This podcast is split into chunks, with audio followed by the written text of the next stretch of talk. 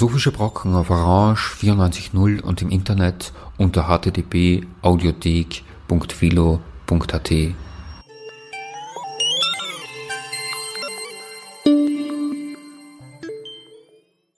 Schönen Nachmittag. Am Mikrofon ist Herbert Rachowitz. Ich präsentiere Ihnen heute einen Vortrag, den ich im April dieses Jahres auf einem Symposium in Hagen gehalten habe mit äh, dem Titel Onomatopoetik Namen im Internet. Mich hat dabei interessiert, wie denn diese vielen neuen Namen, die das Internet uns beschert hat, zustande kommen und welche Wirksamkeit und welche Gefährlichkeit äh, sie enthalten. Der Vortrag selber beginnt sehr weit äh, hinten in unserer Geschichte mit dem Paradies und äh, diskutiert dann geglückte und missglückte Neologismen, um am Ende eine Einschätzung zu versuchen, was aus diesem Befund herauszulesen ist. Sehr früh, das ist mein erster Punkt, äh, ist die Namensgebung im Paradies bereits thematisiert. Das Buch Genesis berichtet von zwei unterschiedlichen Benennungen. Gott erschafft die Vorbedingungen für menschliches Leben auf dem Planeten und er bezeichnet diese Infrastruktur. Tag und Nacht, Himmel, Land, Wasser. Dann belebt er die Erde, stellt sie Menschen zur Verfügung und fordert den Menschen auf, die Lebewesen zu benennen. Zitat Und wie der Mensch jedes lebendige Wesen benannte, so sollte es heißen. Der Mensch gab Namen allem Vieh, den Vögeln des Himmels und allen Tieren des Feldes. Genesis. Dieser Erzählung nach hat die unbezweifelbare göttliche Autorität Bezeichnungen für den Schauplatz festgelegt, in dem sich Menschen nach seinem Vorbild verhalten können. Auch sie verfügen über die Fähigkeit der Namensgebung, allerdings eingeschränkt. Ihnen fehlt die Kraft, etwas durch Namen zu erschaffen. Sie richten ihre Namen auf vorgegebenes Inventar. Die Verbindung zwischen Bezeichnung und Bezeichneten die sie herstellen, ist willkürlich und dient der Orientierung, nicht der Konstitution der Welt. Menschen sind einerseits Namen unveränderlich vorgegeben und sie verleihen andererseits Namen, denen diese Zwangsläufigkeit fehlt.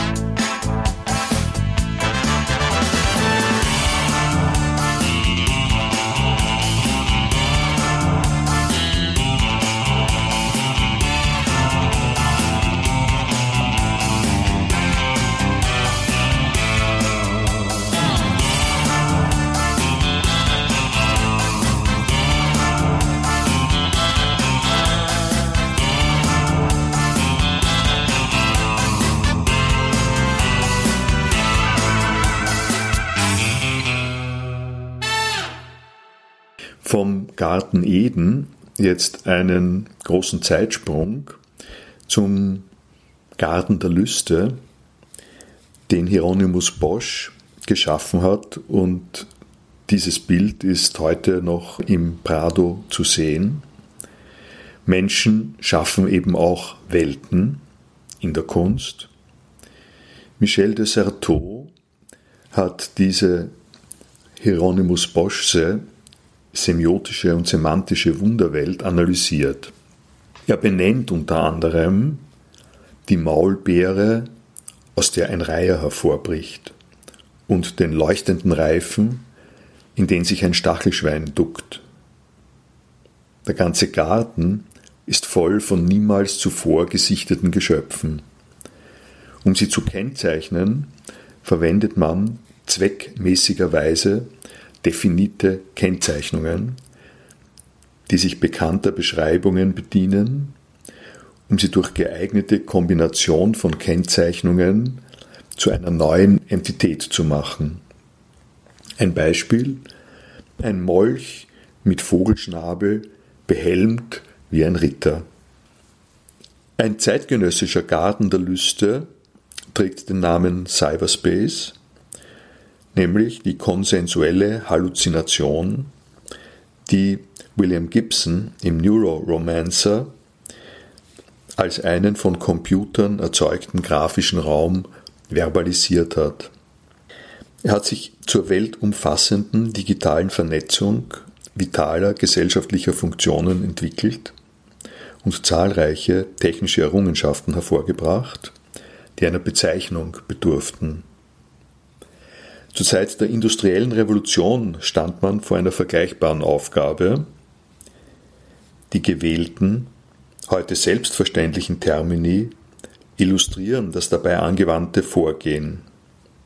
Eisenbahn, Kraftwagen, Dampfmaschine, Fotografie, Mikroskop. Aus der Kombination vormals voneinander unabhängiger deskriptiver Ausdrücke wurden Gattungsbezeichnungen für neuartige Erscheinungen, Etiketten für Phänomene, welche herkömmliche Bedeutungsmomente zur Designation bis dahin unbekannter Apparate verband. Die Geschichte aus dem Paradies vom Anfang legt eine falsche Fährte, insofern sie suggeriert, Menschen könnten einer Ansammlung unbekannter Gegebenheiten einfach Namen zuordnen. Einfach Namen zuordnen. Es gibt derartige Beispiele in der Erschließung des Cyberspace. Google, Skype, Twitter, Wiki, Tinder. Sie setzen aber voraus, dass ein Ensemble soziotechnischer Interaktionen bekannt und als koordinierter Ablauf registriert ist. Der Name gibt dieser Kenntnis quasi einen Stempel. Der entscheidende Schritt wird ausgespart. Wie kommt es zu solchen Abstraktionen? Vorausgesetzt, die Benennenden kennen sich in der Umgebung, in die sie versetzt worden sind, überhaupt nicht aus. Eine weit verbreitete Antwort ist die geeignete Charakterisierung des Neuen durch bekannte Ausdrucksmittel. Füllfeder ist wie ein Gänsekiel nur dass Tinte eingefüllt werden kann. Röntgenbild ist ein Bild, das die von Wilhelm Röntgen eingesetzte neue Art von Strahlen erzeugt. Diese Bezeichnungen mittels Beschreibung schlagen eine Brücke zwischen dem Verstehenshorizont einer alten und dem Erklärungsbedarf einer neuen Ordnung. Sie kombinieren Analogien mit Diskrepanzen um bis dato Unbekanntes auf den Begriff zu bringen. Die Aneignung neuer Welten verläuft in der Regel durch Erweiterung und Verschiebung bestehender Bedeutungsperspektiven. Die Charakterisierungen, die dabei erzeugt werden, lassen erkennen, aus welchem Verständnis fremdartige Begebenheiten aus der Sicht einer Lebensumgebung die Formen einer Welt annahmen.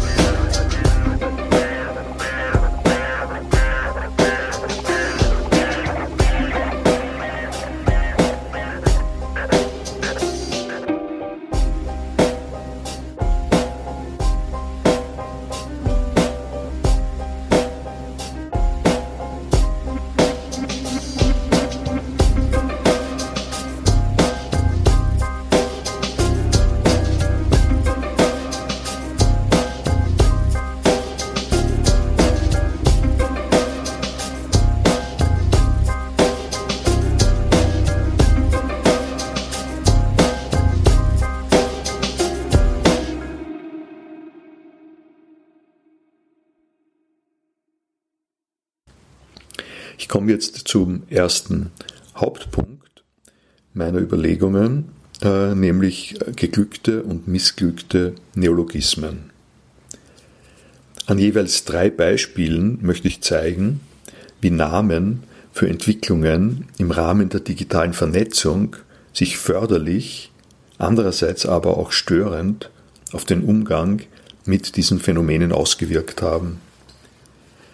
Die Bezeichnung einer Sache kann im Prinzip willkürlich erfolgen. Sie ist nicht magisch prädeterminiert. Dennoch schwebt sie nicht im luftleeren Raum. Was überhaupt zu benennen ist und wie der Name gewählt wird, sind Weichenstellungen im Verhältnis einer Sprachgemeinschaft zur Welt. Im ersten Fall als Determination ihrer Konstituentien, im zweiten als Verständnishilfen, speziell für uneingeweihte Teilnehmerinnen einer Expedition im Neuland. Das erste positive Beispiel äh, scheint mir ist äh, Desktop, Schreibtisch.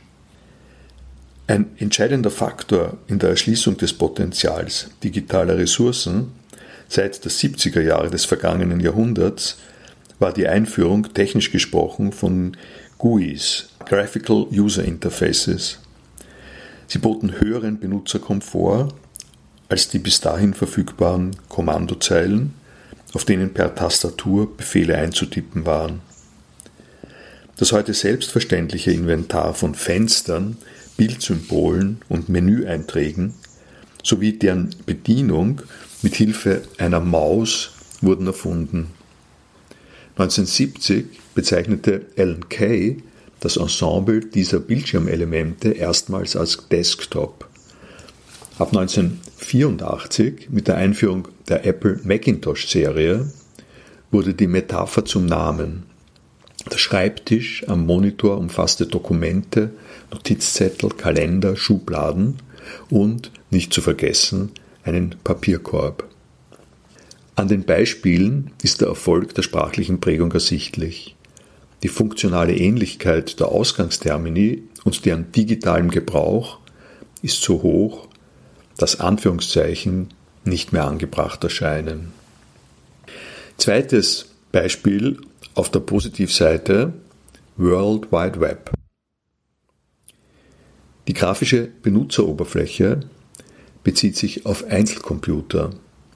Eine ebenso wichtige Entwicklung war die Vernetzung nach dem Standard des Hypertext Transfer Protocols, das sich als die HTTP-Kürzel in den geläufigen Adressen erhalten hat. Die erste Version dieser Spezifikation stammt von einem Team rund um Tim Berners-Lee aus dem Jahr 1997. Bereits 1992 hatte Berners-Lee dem Projekt, in dessen Zentrum das genannte Protokoll steht, einen Namen gegeben: World Wide Web, The Information Universe. Diese Namensgebung ist wohl überlegt, intuitiv naheliegend und etablierte sich rasch. Sie blendet einerseits technische Details aus, bleibt aber andererseits nicht im unverbindlich Assoziativen. Das Hypertext-Protokoll, das die Integration unterschiedlicher Kommunikationsstandards durch Verzweigungsoptionen erlaubt, legt tatsächlich ein Netz möglicher Verbindungen über die Informationsressourcen des Globus. Und nun ein dritter geglückter Neologismus, diesmal aus der eher jüngeren Vergangenheit, das ist Podcasts. Das dritte Beispiel stammt aus jüngerer Zeit. Das in diesem Fall zugrunde liegende Internetprotokoll wurde bereits 1999 vorgelegt und heißt in seinem Fachterminus RSS, was wahlweise als Akronym für Rich Site Summary oder Real Simple Syndication interpretiert wurde. Durch diese Konvention wird ein Format für die Kurzzusammenfassung einer Website geschaffen. Es dient zur Verarbeitung ihrer Information in abonnierbaren Nachrichtenkanälen. Das Protokoll erlangte durch die Firmenstrategie Apples weite Verbreitung. Der 2001 eingeführte iPod ist ein MP3-Abspielgerät, das seinen Inhalt mittels RSS aus Apples iTunes-Portal bezieht. Seit 2003 wurde diese Zentrale als iTunes Music Store zur Schaltstelle einer globalen Audiodistribution. Apples Online-Laden verteilte seine Angebote auf Apples iPods. Die englische Bezeichnung für diese Hülse oder Kapsel fungierte international als Markenzeichen. Eine Presseaussendung erklärte, A podcast is an audio or video program formatted to be played on the iPod made available for free or for purchase over the Internet. Doch über den Gebrauch des Namens kann der Namensgeber nicht nach Belieben bestimmen. Die Definition des Unternehmens, die auf dessen Produkte zurückgreift, hatte zwei Schwachstellen. Erstens existieren zahlreiche MP3-Abspielgeräte der Konkurrenz und zweitens können sie ebenfalls audiovisuelle Inhalte aus dem Internet abspielen. Der Vorgang, per RSS Musik aus dem Internet zu beziehen, ist nicht an Apple-Geräte gebunden. Es scheint, dass ein fantasievoller IT-Journalist, Ben Hammersley, 2004 die Bezeichnung Podcast als Kofferwort aus Broadcast und iPod geprägt hat. Die pfiffige Verschiebung zwischen Broad und Pod ersetzt die von Apple produzierte Kapsel durch die klangähnliche Assoziation an Rundfunk- und Fernsehanstalten, denen gegenüber die neuen Transmissionen allerdings einen wichtigen Unterschied ausweisen.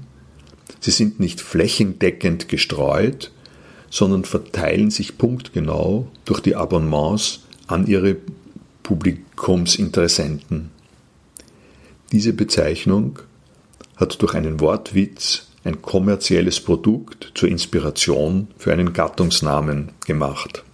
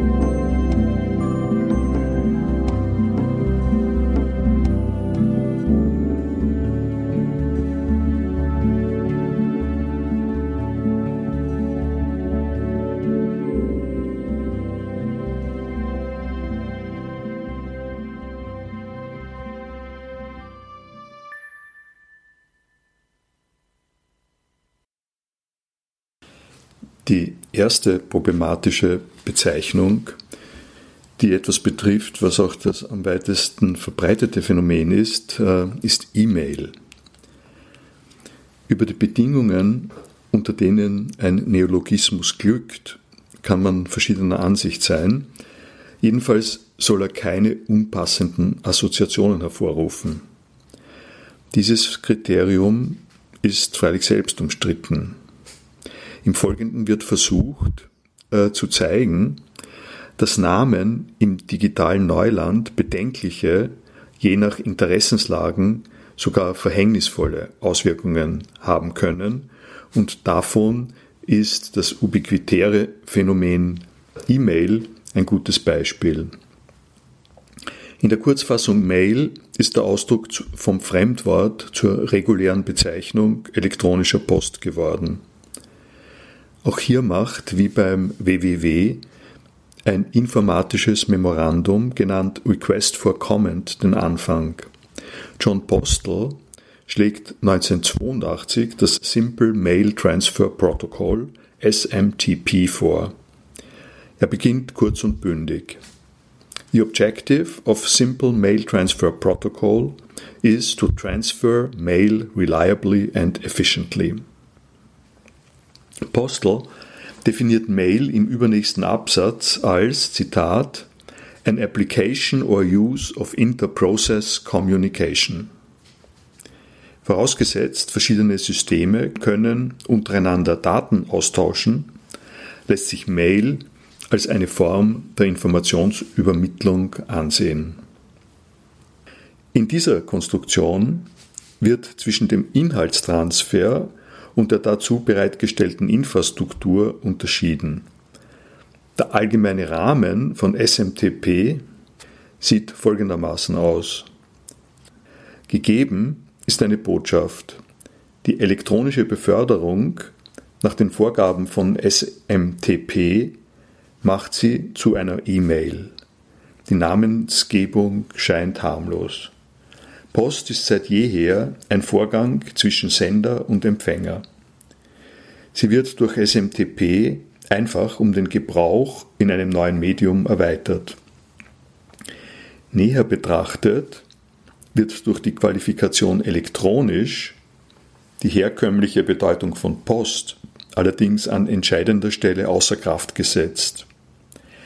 Der definierte Transfer bezieht sich, in traditioneller Terminologie ausgedrückt, auf zwei oder mehrere Postämter, nicht auf die Briefschreiberinnen. Dieser Umstand hat erhebliche Konsequenzen.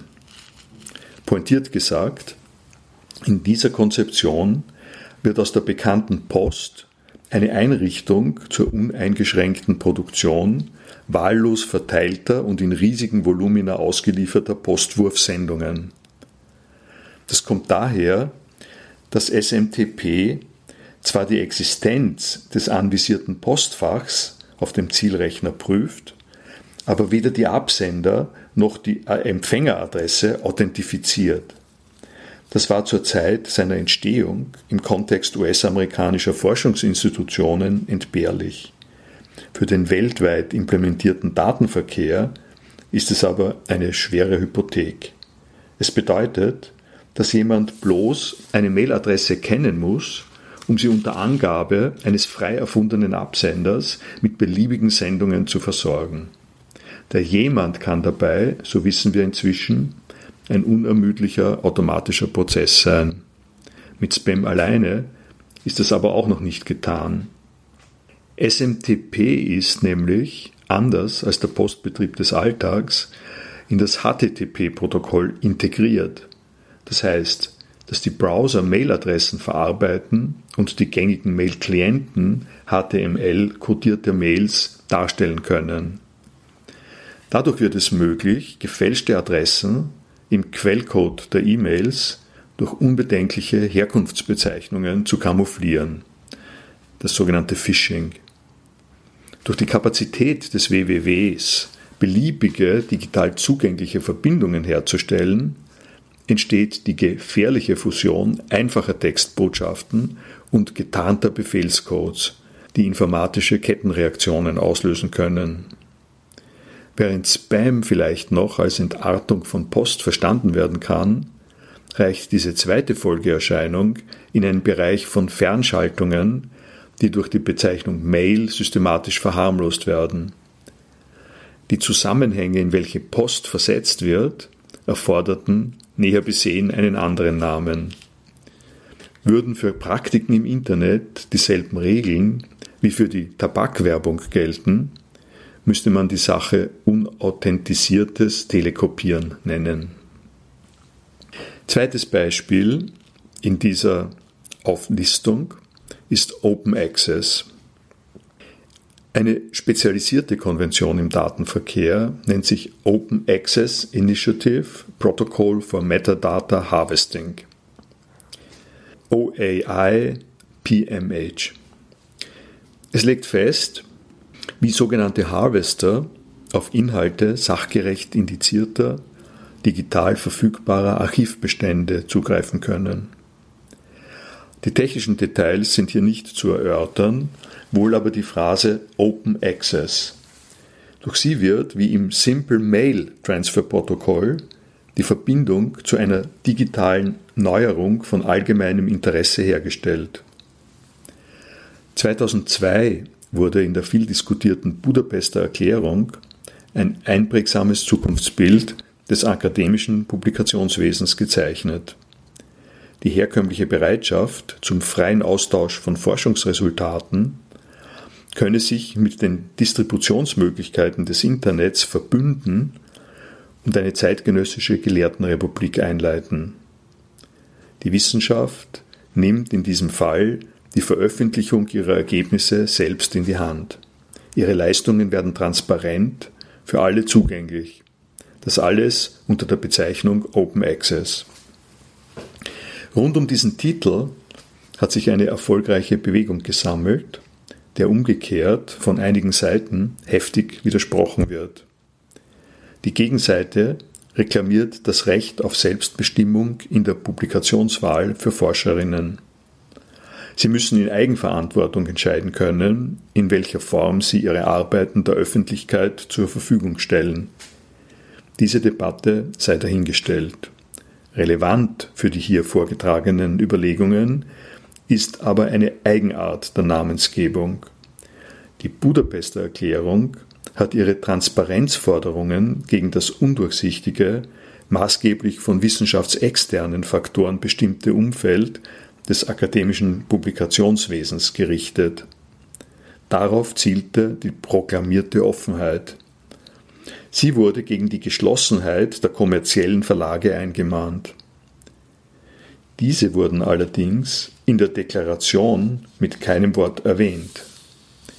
Inspiriert von den informationstechnischen Errungenschaften wählte man Offenheit zum Namensgeber und überging die Gegenbestimmungen die aus dem Wort erst einen Begriff machen. Das klingt jetzt nach hegelianischer Dialektik, hat sich aber in der Praxis aus Sicht der Open Access Bewegung bitter gerecht. Offene Türen sind eine Einladung und Einbruchsgefahr. Beides. Die Offenheit, die in Budapest verkündet wurde, war auf wissenschaftlich qualifizierte Publikationen, also auf Peer Review angewiesen. Dieser wird allerdings in der Mehrzahl der Fälle im Zusammenhang mit den Verlagen organisiert, welche die Journale herausbringen. Deren Ausblendung durch die Budapester Deklaration inspirierte zu zahlreichen Neugründungen akademischer Zeitschriften, darunter auch ein Anteil sogenannter Predatory Journals, Räuberjournale, die ein Begutachtungsverfahren nur vortäuschen und wissenschaftliche Respektabilität fingieren. Aber das waren gar nicht die wiederum aus Sicht der Open Access Bewegung kontraproduktivsten Folgen des in der Namensgebung manifestierten Selbstverständnisses. Die ausgeblendeten Verlage ergriffen ihrerseits die Initiative. Sie legten eine alternative Deutung von offen vor, der allgemeine Zugang zur Zeitschriftenliteratur sei gewährleistet, wenn sie der Öffentlichkeit in den mächtigen Portalen der Großverlage zur Verfügung steht. Und dafür müssten nicht wie vor dem die subskribierenden Institutionen, sondern die Autorinnen und Autoren bzw. ersatzweise deren Universitäten und Fördergeber zahlen.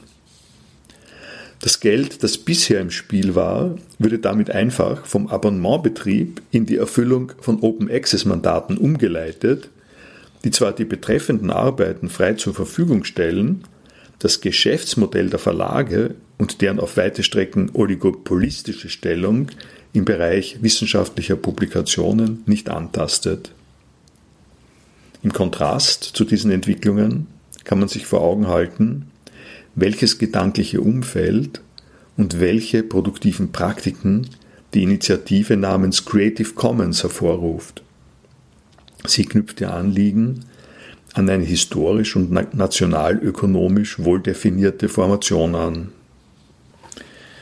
Dritter Fall von Misnomers, um das im Fremdwort zu sagen, äh, ist ein ganz kurzer Ausdruck, nämlich App. In jüngster Zeit hat sich ein Name eingebürgert, an dem die Konsequenzen der eben beschriebenen kognitiven Verknappung gut zu sehen sind. In der computerwissenschaftlichen Nomenklatur unterscheidet man zwischen System Software und Application Software. Die erstere betrifft die allgemeinen Funktionen eines Rechners, Hardware Management, interne Kommunikationsfunktionen, Benutzerschnittstellen. Darauf setzen Programme für unterschiedliche Zwecke auf. Textverarbeitung, Webbrowser, Datenbanken. Das sind die Anwendungen, derer sich die Benutzerinnen bedienen. Aus Application Anwendungssoftware ist durch den Wegfall von Software und die Wortverkürzung App geworden. Zunächst bezog sich dieser Terminus auf funktional eng spezifizierte Programme für Mobiltelefone wie Wecker, Kalender, Fahrplanauskunft oder Kartenvorverkauf. Mittlerweile hat sich das Bedeutungsspektrum ausgeweitet. Das Betriebssystem MS Windows nennt in seinen aktuellen Versionen alle Anwendungsprogramme Apps. Der Fall kann als neutrales Beispiel für sprachlichen Wandel betrachtet werden. Seine Auswirkungen sind dennoch nicht harmlos.